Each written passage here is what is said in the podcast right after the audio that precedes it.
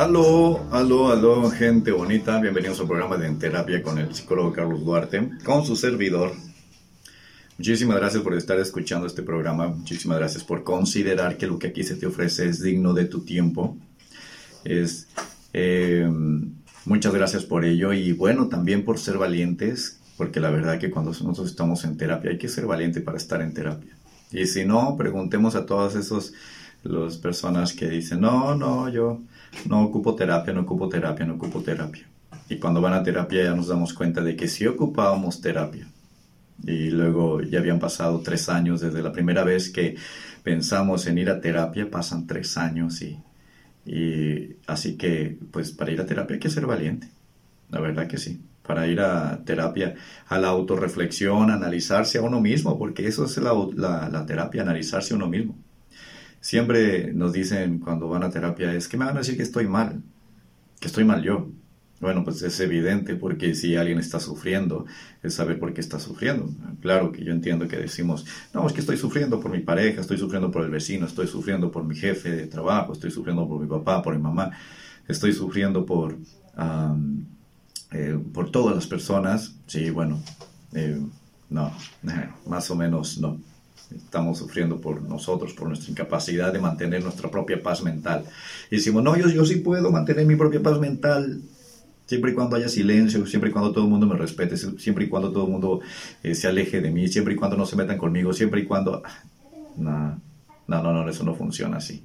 La paz mental en todo, bajo cualquier circunstancia incluso en circunstancias difíciles, que es muy complicado. Yo no estoy diciendo que yo soy capaz y fuerte, el mero mero para decir que en circunstancias complicadas yo guardo la paz mental. La verdad es que no. No, no, no, no, no. Me pasan cosas y yo tengo que guardar silencio, tengo que aislarme un poco, tengo que ser cuidadoso conmigo, con mi hablar, con mi expresión, con quien me dirijo, porque cuando yo estoy molesto, al igual que todos, tengo, tengo esa energía dentro de mí y, y, muy probablemente no salgan cosas muy divertidas de mí cuando estoy molesto.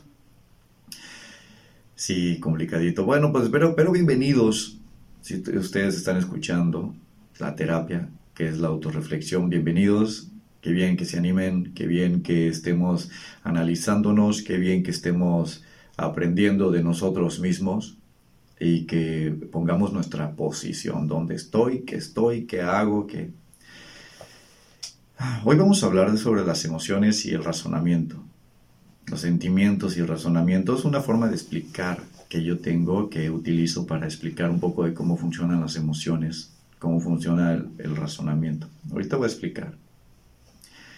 Y es, es padre porque cuando empiezas a entender cómo funcionan las emociones, los sentimientos, cuando empiezas a identificar cómo funcionan los sentimientos, pues empiezas a hacer una estrategia adecuada para mantener el sentimiento que más te agrade, ya sea que un sentimiento de, de paz, de amor, de felicidad, el sentimiento de amor propio, el sentimiento que tú quieras mantener o tener, el que más te guste, y hacer lo posible porque ese sentimiento siempre esté en ti, solamente porque está padre, porque si puedes mantener un sentimiento que está en ti, escoge el sentimiento que más te convenga, pero, pero sí está complicadito. Incluso eh, eh, en, la pareja, en, en, la relación de pareja, en la pareja es donde más sale nuestros problemas. En la pareja es donde se refleja más cómo estamos por dentro, cómo nuestras propias necesidades, nuestros miedos, prejuicios, eh, hay traumas, todo esto se refleja mucho en la pareja porque en la pareja hay más compromiso emocional y el hecho de que haya más compromiso emocional nos exige tener una cierta, cierta forma de sentir y también exigimos entonces en la pareja sale más, es más evidente. Por eso es que hay muchos, eh, la mayoría de los problemas son problemas de pareja. Y, y, va de nuevo, esto es porque en la pareja sí somos, no, somos más sensibles, más nos mostramos, más abiertos, porque eh, es parte de la dinámica de la relación de pareja. No así, por ejemplo, en las relaciones de trabajo, donde además eh, convivo con alguien que son ocho horas al día, pueden ser un poco más, pero no tienes compromisos, los compromisos ya están escritos, los compromisos son laborales y nada más. Y en mi mente, bueno, en la mente de, de nosotros, en mi mente, pues una relación laboral es muy diferente porque no exijo que ni que me conozca, ni que le caiga bien, ni que me salude, no exijo amor, no exijo compromiso, no exijo eh, nada personal, es esto en una relación laboral, por eso las relaciones laborales no exactamente son las más difíciles, sino las relaciones de pareja. Algo que yo escuchaba mucho y que hoy escucho un poco menos es que los problemas se solucionan en el momento. La relación, en, en, un problema de pareja, imagínate tú o imagínate el yo, ¿no? Porque cuando hablo desde mi perspectiva, es importante que tú también te pongas desde, desde, tu perspectiva, es decir, desde el yo, en primera persona, como si tú estuvieras en la escena, no alguien más, no mi pareja, no el vecino, no los hijos, no los padres, sino desde el yo, yo poniéndome en esa posición. Una de las cosas que escuchaba yo mucho antes es que los problemas de pareja se solucionan en el instante, es decir, empieza a aparecer el problema y entonces hay que solucionarlo inmediatamente. Hay que hablarlo, hay que porque si no se hablaba, si no se solucionaba en ese momento, después salía eh, este problema, salía en otra circunstancia y, ocasionaba un caos en, otro momento, después vienen los reclamos y después vienen... Esa es, era, la filosofía, bueno, es la filosofía de muchos de nosotros que las cosas se solucionan en ese momento. Incluso eh, he escuchado cuando hay algún reclamo entre parejas y que dicen, eh, ah, no, es que debiste haberme dicho en ese momento. Sin embargo, yo pienso que no. Yo pienso que las cosas no se deben de decir en ese momento, sobre todo en las relaciones de pareja. Y va, esto es un consejo, hay que tener cuidado con los consejos, porque los consejos son desde una sola perspectiva, que es la mía, y, es decir, desde el yo. Así que los consejos no, no siempre son exactamente lo que tú ocupas, porque cada persona somos completamente diferentes y por lo tanto tienes que adaptar eh, a, tus circunstancias, a tu situación, a tu pensamiento, a tu educación, a, tu, eh, a las herramientas que tú tienes que, eh, que son psicológicas, emocionales, económicas, físicas, todas las herramientas que tú tengas, tú tienes que adaptar el consejo a, a ti. Así que siempre, siempre los consejos tenemos que tener mucho cuidado. ¿Ok? Además de que al dar un consejo, la mayoría de nosotros hablamos desde, desde, desde mi, perspectiva y lo que yo haría, lo que yo sintiera, y quién sabe, quién sabe, muchas veces se mienten en los consejos, así que cuidado con eso. Porque si tú preguntas en una situación de pareja, en algún problema de pareja que tengamos, y yo expongo el problema a mis amigos, Estoy seguro que mis amigos me van a decir muchas cosas muy diferentes, pero además también dicen cosas para que ellos verse como wow, como, como los buenos, como los, los, los que saben, los, los capaces, ¿no?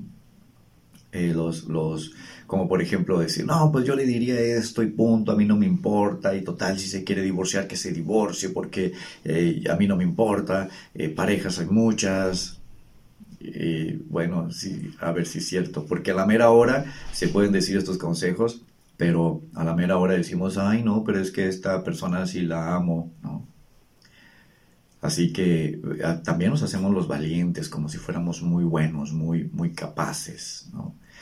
Em, pero, bueno, así que también, ojo, hay que tener mucho cuidado con los consejos. y no al dar un consejo, Cuidado cuando tú recibes un consejo. Eso es muy importante. Y siempre, siempre identificar que tus circunstancias, todas tus circunstancias son diferentes a las circunstancias de otras personas. Así que también hablar de dar el consejo es cuidado. Algo que a mí me ha funcionado, y ahí va nuevamente un consejo, recuerden que hablo desde la perspectiva del yo, es decir, desde mí mismo hacia mí mismo, y que si para ti este consejo suena interesante, pues también tienes que adaptarlo a tu propia persona. según tus características. A mí me ha funcionado el no resolver las cosas cuando hay una molestia, hay un enojo, no resuelvo las cosas en ese momento. Si las circunstancias empiezo yo a sentir que las circunstancias son complicadas y me siento demasiado incómodo y, ya está empezando a salirse de mi control, de mi comodidad, ya no sé qué hacer, me, estoy desesperando y que puede ser que, que, si continúo con esa situación, esa circunstancia, vamos a hablar de mi pareja, si me permiten hablar mal de mi pareja, una disculpa, eh, voy a inventar una situación y voy a hablar como si mi pareja se hubiera... Ah, ah, o sea, voy a inventar una circunstancia, ¿ok? Voy a hablar mal de que si yo tengo una pareja y voy a hablar mal de, de esa persona. La verdad es que eh, nada más es como un ejemplo, así que esto es una situación ficticia. No, no quiero decir que mi pareja realmente tenga algún problema o algo. Si mi pareja está haciendo algo que a mí me está incomodando, eh, algo que no veo prudente, algo que no veo que me esté beneficiando, sino que a mí me está molestando y además identifico que la molestia es mía, o sea, me está molestando a mí. No tengo esa clasificación de decir, bueno, es, es bueno, es malo lo que está haciendo. No digo es bueno, no digo es malo, identifico me está molestando a mí. Y eso no quiere decir que su conducta realmente sea mala. Es simplemente que me está molestando y eso es todo. Entonces, si mi pareja está haciendo algo que a mí me está molestando, me está ocasionando mucha incomodidad y continúa, se continúa con esta situación y realmente me estoy incomodando a tal grado que ya estoy empezando a desesperarme, a tal vez a hablar más cortado, a mi respiración ya se hace más fuerte, estoy tenso, estoy muy incómodo, entonces yo tengo que decir, sabes qué, eh, lo que tú estás haciendo de veras me está mucho incomodando, no es que esté mal, sino que me estoy mucho incomodando, dame un favor, no hagas eso, después lo hablamos con mucho gusto, como se baje, pero no lo hagas y, y listo. Ahora, si esa persona insiste, continúa, y yo de plano veo que no me puedo controlar, que me estoy empezando a molestar mucho, porque es bien, es muy difícil. Es muy difícil porque siempre que estamos molestándonos, estamos diciendo es que es justo que esté molesto, es que es adecuado que esté molesto, es que no puedo evitarlo y, cuando yo ya veo que, que, esa emoción me está cargando, que esa emoción es demasiada, y cuando ya saben, todos actuamos a través de las emociones, así que cuando la emoción es de enojo y muy fuerte, es complicadísimo que salga algo de paz, de amor de nosotros, esa es la realidad. No puedo decir que, que ah, sale mucho amor cuando yo estoy molesto. La verdad es que eh, todos actuamos a partir de las emociones y cuando yo estoy molesto, pues sale cosas pues como agresivas, ¿no? Para, para molestar también, para incomodar. Si yo ya estoy muy, muy molesto y le digo a mi pareja, oye, ¿qué onda? Pues resulta que esto que estás haciendo, sea lo que sea, es muy incómodo, ya me estoy molestando mucho. Si ella continúa, yo me retiro del lugar por el bien mío me retiro del lugar. Pero digo, ¿sabes qué? Si continúas con esta conducta, me voy a retirar. Y me voy a retirar solo. ¿Ok? Si puedo irme en el carro, me voy en el carro. Si no puedo irme en el carro, no me voy en el carro, me voy en, un taxi, en un Uber. de alguna forma soluciono la situación o me aparto. ¿Sí? Y y entonces, y, evito entonces yo exponerme. Ahora, si mi pareja en, esas circunstancias se está exponiendo, se está exponiendo ella, y yo no puedo controlar la conducta de ella, yo nomás puedo controlar mi conducta, y esta es una realidad, es responsabilidad mía, la mía nada más. Entonces, intento, pero aviso, ¿no? Oye, si continúas, la verdad es que esto ya es muy incómodo para mí, discúlpame mi debilidad, disculpa que yo no tenga la fuerza para mantener la paz interior bajo estas circunstancias, bajo la conducta tuya. Yo soy el, el, el incapaz, el que no tiene las habilidades de mantener la paz interior. De eso estoy totalmente consciente, soy yo. Entonces, como me está costando mucho trabajo, pues yo te digo, ¿sabes qué? Deja de hacer esa conducta porque yo eh, despierta mi debilidad, ¿no? Eh, tienen toda la libertad de control. Imagínense que entonces me dice, y este, recuérdense que esa es una situación ficticia, pero estoy seguro que encajan muchas historias, ¿no? Entonces mi pareja resulta que me va a decir, pues no me importa, yo voy a continuar con la conducta que tengo, que si te incomoda es tu asunto y no le importa realmente las consecuencias. Entonces yo digo, bueno, si tú continúas, yo me voy a retirar. ¿Ok? Y me retiro. Entonces, resulta que ella dice, no, pues no me importa, yo voy a continuar, pues me retiro. Y como ya sé que eh, esa conducta es muy incómoda, entonces evito situaciones donde esa conducta se pueda repetir. Si esa conducta se hizo en una fiesta, en una reunión, vamos a, vamos a decir una reunión de amigos, ella empieza a comportarse de manera imprudente, incómoda, sea lo que sea, para imprudencia e incomodidad desde el yo. Es decir, es, no es, es que así debe ser o debemos de tener apertura, ese es otro tema.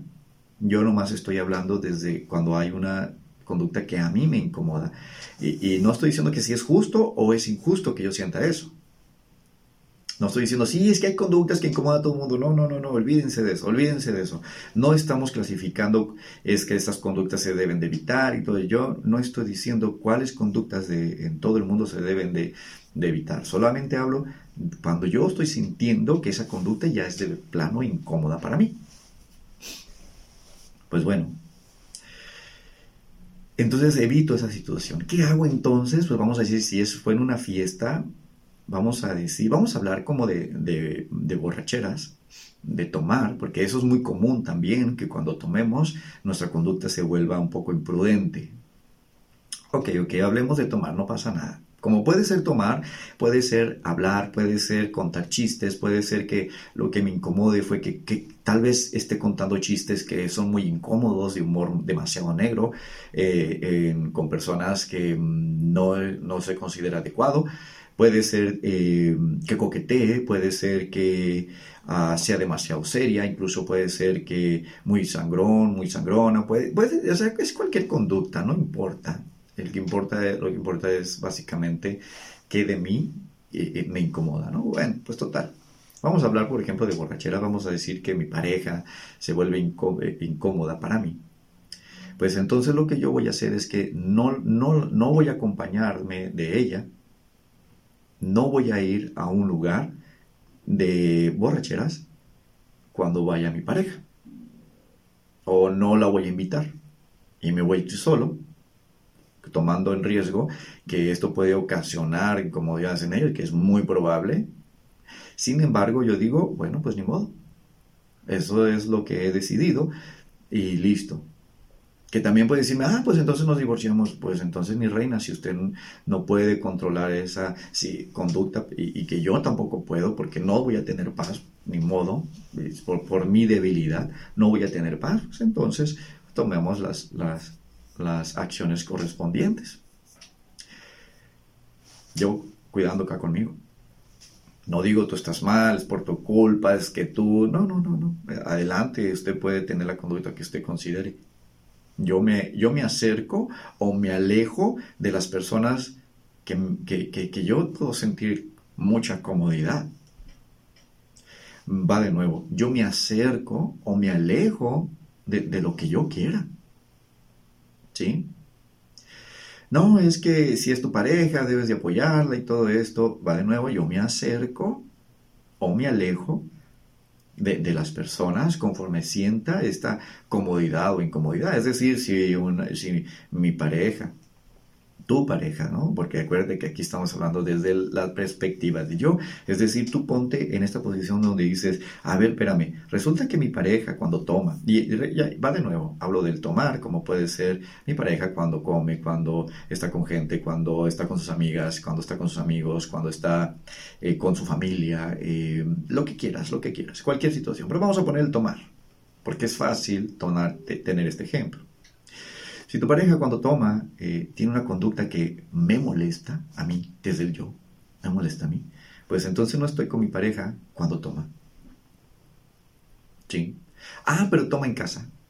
Ahí se la pasa, en casa. Bueno, pues para de nuevo, no estoy con mi pareja cuando toma.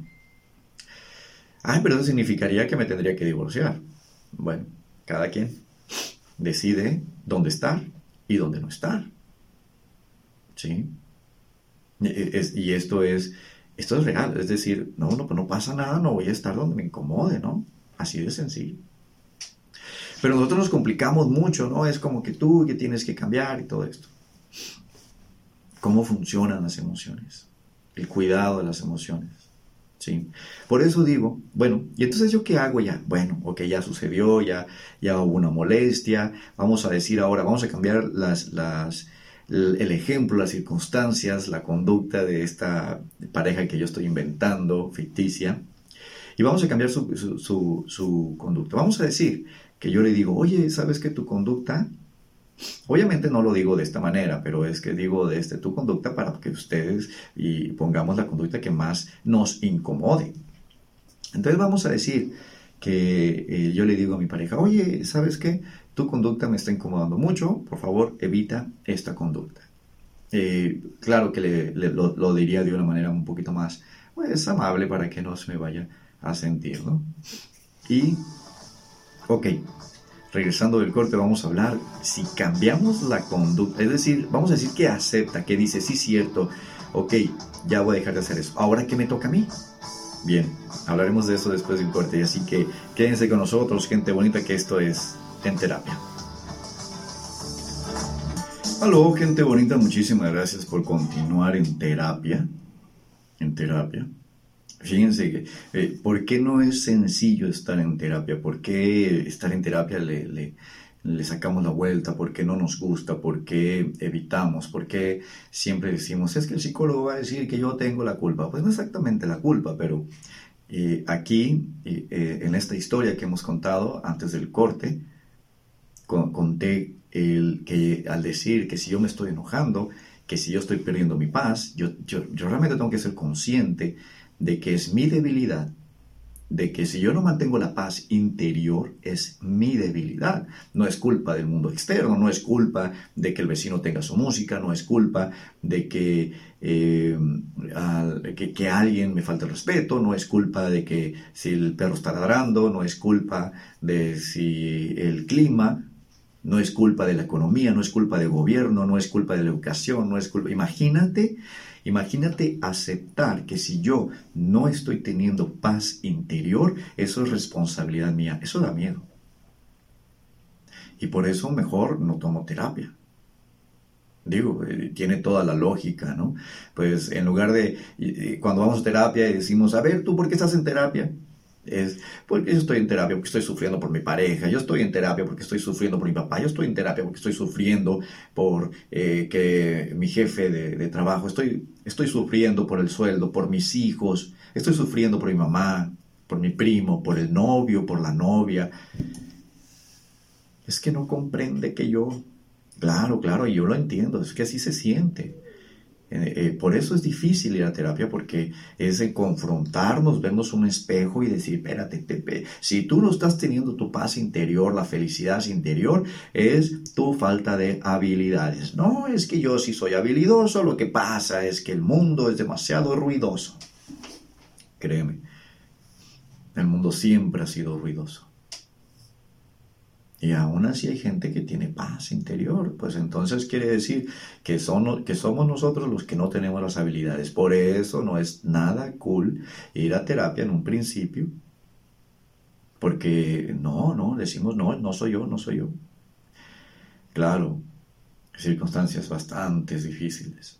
Pero aún así, es aceptar que yo no estoy teniendo las habilidades para mantener mi paz interior. Este es el conflicto.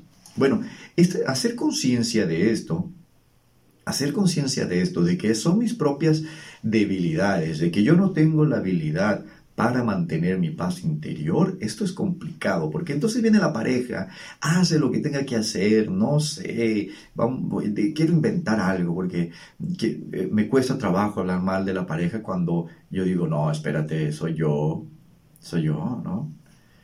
Vamos a decir que mi pareja dijo, ¿sabes qué, Carlos? Voy a ir al mandado, me toca ir al mandado, me dice mi pareja, y yo confío y entonces tengo mucha hambre y me estoy aguantando el hambre. No, puede ser tanta hambre que tengo? Y entonces esperando a mi pareja que había ido al mandado, regresa y dice, chin, ¿sabes qué? Se me olvidó pasar al mandado. No fui al mandado, no hay mandado, no hay comida, discúlpame, se me fue la onda. Y entonces yo, con mi pobre habilidad para mantener mi paz interior, exploto. ¿Cómo? Si tú dijiste, no tienes palabras, es que no te importo, es que no soy nada especial para ti, es que no me amas, es que no me valoras, es que no sabes la persona que soy, es que si yo estuviera en tu lugar me reclamarías, pero me dirías cosas y, como es para mí, no, no le das importancia. Ah, estas cosas decimos, ¿cierto? Cuando en realidad es yo, discúlpame, yo no tengo las habilidades para mantener mi paz interior cuando tengo mucha hambre y tú no llegas con el mandado, con la comida. Ah, estoy, es, un invento. Es, una situación ficticia, porque puedes decir mil cosas de esto, porque podemos decir si la pareja este, no pagó la renta, si la pareja no da de su sueldo, si la pareja no sabe comportarse prudentemente, si la pareja es alcohólica, si la pareja es grosera, si la pareja, incluso si la pareja es violenta, si la pareja es ah, infiel, si la pareja es... Todas esas características al final vienen a decirme a mí mi falta de habilidad personal para mantener mi paz interior. Es lo que me refleja. No es que yo soy muy espiritual. Ah, pero vamos al seguro. Y ahí está tu espiritualidad, ¿no? Con todas esas molestias, es que el médico no me atiende, es que el sistema de salud en México, es que eh, Ah, tienes que tener palancas para que te atiendan, es que hay corrupción, es que no les importa, es que nomás van y cobran su sueldo, pero no son médicos de verdad. Ándale, ándale, ahí está tu paz interior. Tus habilidades para mantener la paz interior se ponen a prueba. Ah, es que la prueba es demasiada, es que no es justo. ni siquiera sabemos lo que es justicia. Es un invento la justicia, es un invento de nosotros. En el, en el, en el universo, en, el, en la existencia, en la naturaleza, no existe este término de justicia. Incluso hablando de este término de justicia, sí, hablando de este término de justicia que nosotros mismos nos hemos inventado, por ejemplo, tengo una idea y quiero hablar un poquito, yo sé que sale del tema, pero no sé, suena interesante. Por ejemplo, nosotros inventamos las cárceles. En la naturaleza no existe la cárcel, pero nosotros la inventamos y decimos que es justo. O sea, es un invento de nosotros y nosotros decimos, es justo que la pase en la cárcel porque, porque es un criminal.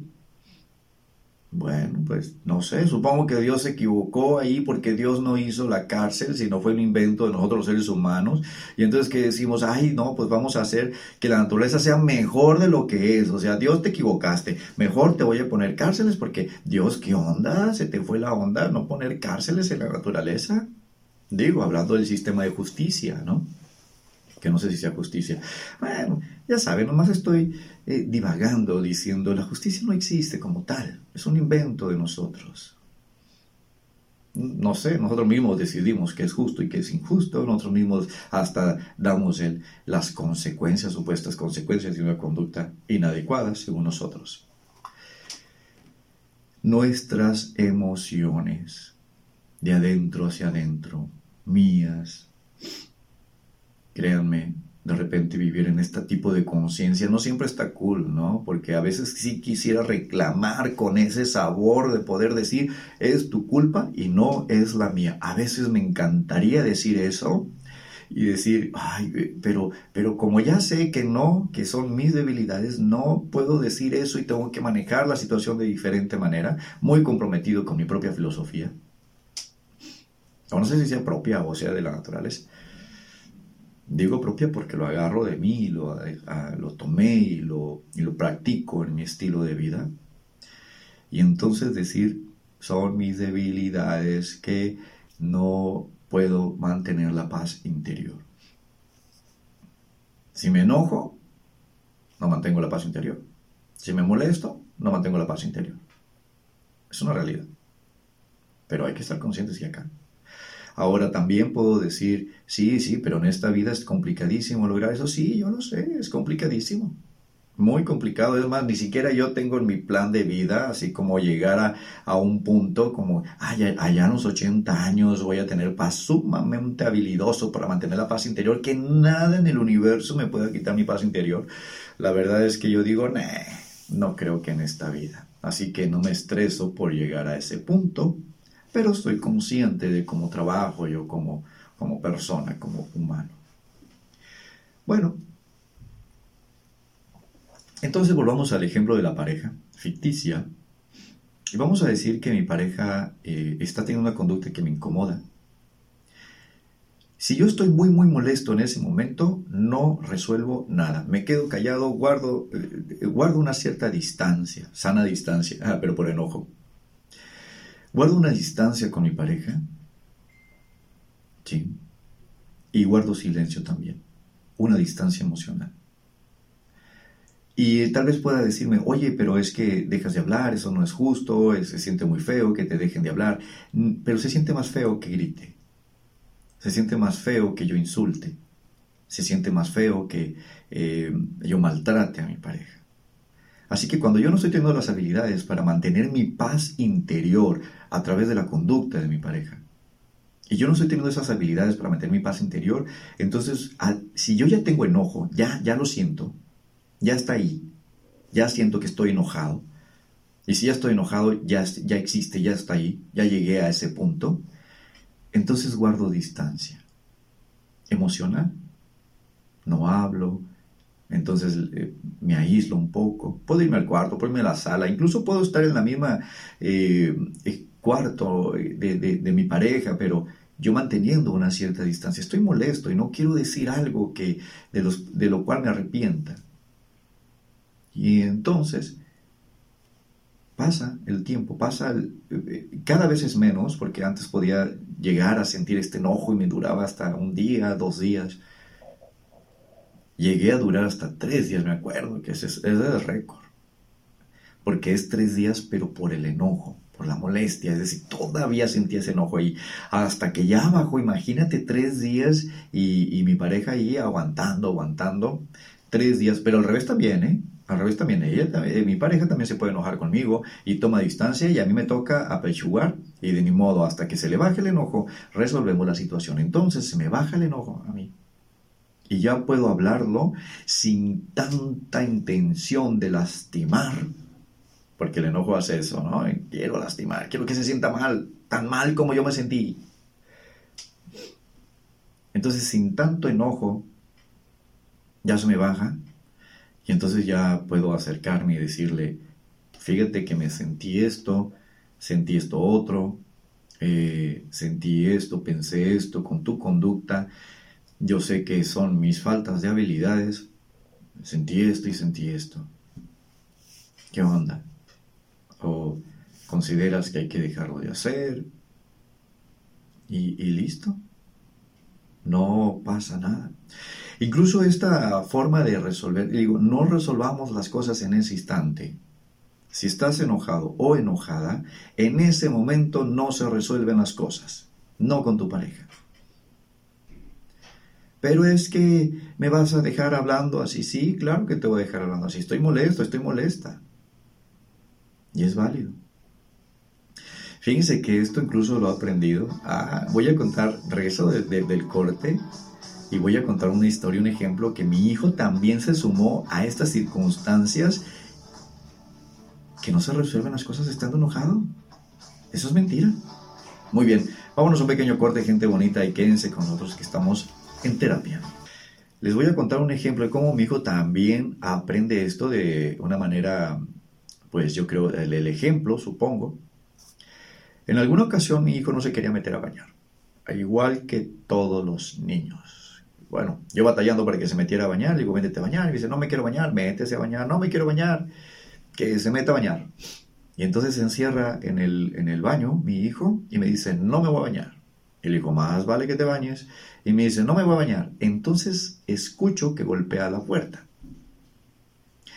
Cuando golpeó la puerta dije, espérame, eso, ¿cómo? ¿Agresividad? Es decir, puedes hacer berrinche, te doy permiso de que, de que hagas berrinche.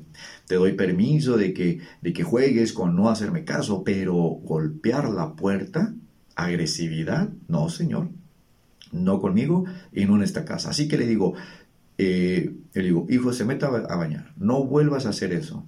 Porque si usted se pone agresivo, yo soy más grande, más fuerte que usted. ¿Quién crees que va a salir perdiendo? Y me dice, yo. Entonces, ¿cómo quieres resolver algo de manera agresiva cuando tienes todas las desventajas? O sea, no, señor, no te conviene, no lo hagas. Los resultados que vas a tener no son buenos. ¿Ok? Entonces me dice, ok, perdón, y se mete a bañar. Sale él de bañarse y voltea a ver mi rostro buscando la información de si yo continuaba molesto o no, o no continuaba molesto. Eso me ha quitado. Y no, todavía continuaba yo molesto. Mi hijo me ve muy claramente los ojos, sabe y se da cuenta que estaba yo molesto, pero yo no decía nada, yo estaba un poquito apartado de él, solamente para no hacer algo que no tenga sentido. pasó un poquito de tiempo, tal vez unos 30 minutos, una hora. Yo estoy ya mucho más relajado, ya tranquilo, mi hijo lo castigo y luego me dice, oye papá, no golpeé la puerta, la empujé y cuando la empujé se cerró bien. Al momento de cerrarse bien, pues se escuchó como si la hubiera golpeado. Ah, le digo, entonces no la golpeaste. No, no la golpeé. No mal empujaste, no mal empujé. Órale, le digo, muy bien. Entonces una disculpa, hijo, y luego me dice, ya me levantaste el castigo, ya no estoy castigado. No, mi amor, ya usted no está castigado porque usted no es responsable de mi mala interpretación. Pero mi hijo tuvo que esperarse a que yo no tuviera enojo, porque era la, la mejor forma. Porque si no, yo hubiera dicho algo. Así es. Hasta al revés también funciona. También si yo quiero resolver algo, veo que mi pareja está molesta, ¿cómo creen que voy a resolver eso? ¿Cómo creen que se va a solucionar eso? Si mi pareja está molesta y yo me acerco y le digo, oye, quiero resolver algo, resulta ser que estoy molesto, que, o perdóname, o lo que sea. Pero mi pareja está molesta, ¿cómo crees que esto va a salir? Pues obviamente molestias, enojos, ataques, aprendamos a, identificar las emociones dentro de mí y también las emociones de los demás. Y que las emociones son independientes de todos los conceptos que nosotros tengamos de justicia, de adecuado, de correcto, de bueno, de malo. Las emociones son completamente diferentes a esto. Es que este así debe de ser, de los debería. Las emociones son completamente independientes de esto. Puede ser que yo sienta molestia de algo que, que mi mente lo considere justo o injusto, es decir, ni siquiera es adecuado que yo tenga esta molestia, pero lo puedo tener. Aprendamos sobre emociones. Pongámosle atención a las emociones, porque estas son nuestra brújula. Nosotros nos guiamos a través de las emociones que estamos sintiendo, de los sentimientos que tenemos nosotros nos guiamos. Nuestra conducta está a partir de qué sentimiento tengo. Si yo tengo un sentimiento agradable, lo quiero mantener. Si yo tengo un sentimiento desagradable, lo quiero cambiar a un sentimiento agradable. Y eso sigue siendo lo mismo, que mi conducta está dirigida por mis sentimientos, siempre, todos, el 100% de las veces. Aun cuando decimos, no, yo soy una persona tremendamente racional, muy calculadora, cero sentimental. Pues déjeme decirle que eso no existe. Todos somos 100% sentimentales. La, veces, la mayoría de las veces cuando me dicen que alguien, yo soy completamente racional, la mayoría de las veces es porque tiene miedo de sus sentimientos y por mejor se mantiene muy, muy racional.